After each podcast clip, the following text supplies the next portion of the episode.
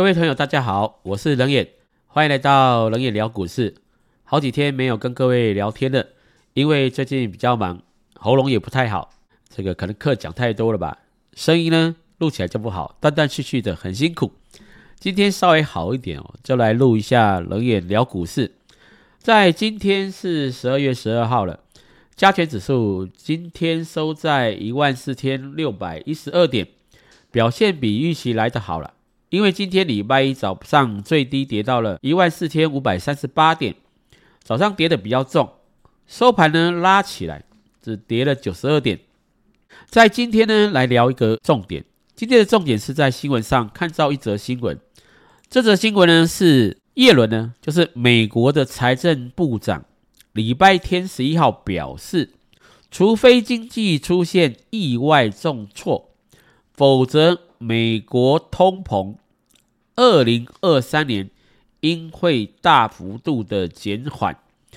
这则新闻呢，在所有人的意料之中，因为在美国今年升息这么多次之后，在原物料的价格受到很大的冲击。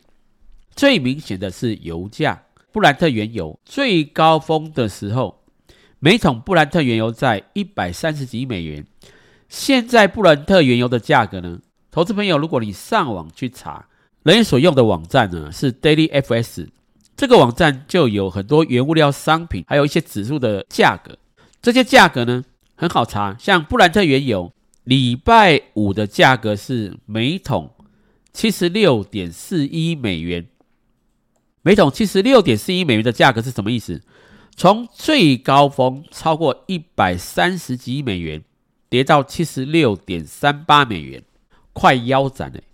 布兰特原油在每桶一百三十美元以上，是在今年三月份乌俄战争开始打的时候，那时候市场风声鹤唳，当时呢有人还喊到一桶两百块。如果投资朋友有印象的话，油价喊到两百块，那现在还不喊两百块？不会喊了，因为经过了美国联储会这么强力的升息过后。升息这么多次，在五月升息，另外七月、九月、十一月都升息，后面几次都升三嘛。这种升息的情况下，油价呢很难上去，所以油价从今年的三月高峰跌到现在快腰斩了，代表通膨已经受到明显的控制。别忘了十二月联总会还要升息，这种升息的情况。对于油价的影响还是有一定程度的杀伤力。耶伦的新闻呢？他这则新闻是在礼拜天十一号表示，美国在二零二三年的通膨会大幅度减缓，这已经是定局了。至于细项，真的不用去讨论。有人在看股票市场哦，或是看总金数据，一样一样在这边算，算得很累。那个叫做研究员的思维。如果你是一个宏观的思维，其实不用看那么细，你光看美国的利率还有油价的变动，就应该知道油价呢已经掉下来上不去了。如果有在看原物料的数据，很多人会参考 CRB 指数。CRB 指数呢，在目前的状况，如果各位投资朋友看网站上，你去查像 StarQ 网站，目前的价格是 CRB 指数在两百六十六点，这个数据呢。当然，从高峰跌下来，跌蛮多的。所以呢，就马上查一下 CRB 的数据，在二零二零的最高峰是三百二十九，目前已经从最高峰三百二十九下到两百六十六了。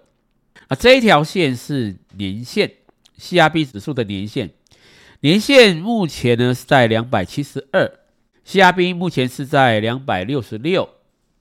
如果再往下走，年线会下弯，通膨的情况更有证据受到了控制，而且还要继续减缓。所以原物料的商品呢，在目前看起来，其实最高峰就是在今年的第一季到第二季初这边，目前已经下来了。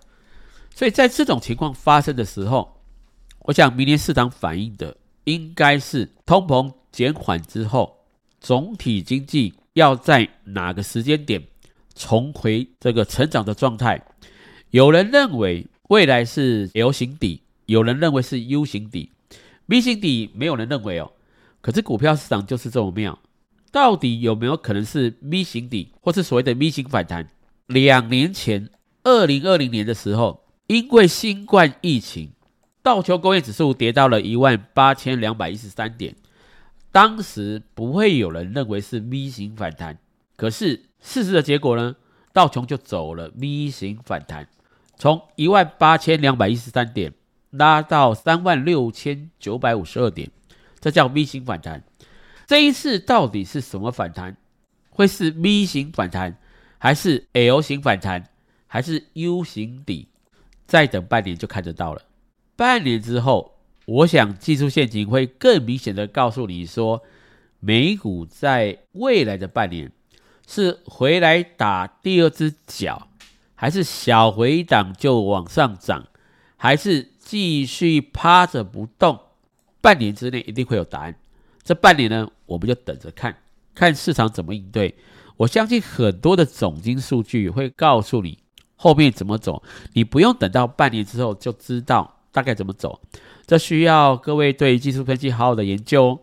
那除了美股之外呢，台北股市呢也要看一些重点的股票，像台湾的全指股里面，第一大全指股台积电，台积电的新闻很多。有人看多，有人看空，有人在低档的时候跌到三百多，喊跌到两百、一百的都有。股票市场就这么妙。有些人看好公司哦，他怎么看他都不顺眼。譬如说看台积电，三百块不顺眼，四百不顺眼，五百不顺眼，六百也不会顺眼。啊，跌下来的时候呢，怎么样也不顺眼，低还要喊更低。那有些的交易者呢是低档呢不敢喊，然后在六百多块的时候呢喊得很乐观。那现在呢，也不知道喊乐观喊悲观，或许在第四季一度喊得很悲观，把台积电呢喊到破三百，那这种都有喊。不过我们还是持平来看，每一家公司呢，不管怎么喊，它还是有它的基本面。台积电在目前的表现，第四季的营收，十一月的营收是两千两百二十七亿元，再创历史新高。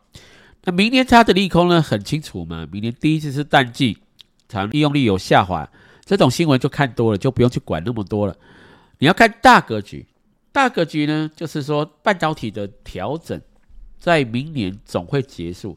台湾有这么多的半导体族群呢，包括了台积电，包括了高价股里面有很多的半导体族群。像台湾的高价股里面呢，半导体股里面现在的股后信华是半导体族群嘛？力旺也是，四星啊，还有像普瑞、创意、联发科、翔硕、金晶科、金策、N 三十一，你看这都是半导体族群，所以半导体族群的范围非常广，很多股票都很有代表性。那在明年呢，就要看这个通膨结束之后，市场呢怎么去解读半导体库存打消到一段落之后呢，市场的需求哪时候冒出来？股票市场永远都是技术面领先基本面，而且底部会先出来，营收后面才会跟得上。所以掌握住这些台湾的一些好公司的基本面哦，很重要。十二月三十一号结束之后呢，二零二三年就正式展开了。今年大家都辛苦了，可是明年呢，应该要做好准备。很多的投资朋友今年没有大伤的话，对于明年的行情一定很有期待。尤其是今年的股票市场是空头，跌了非常久，跌这么久的情况，正常的解读就是否极泰来，所以明年的市场大家都很正向的期待会走向多头。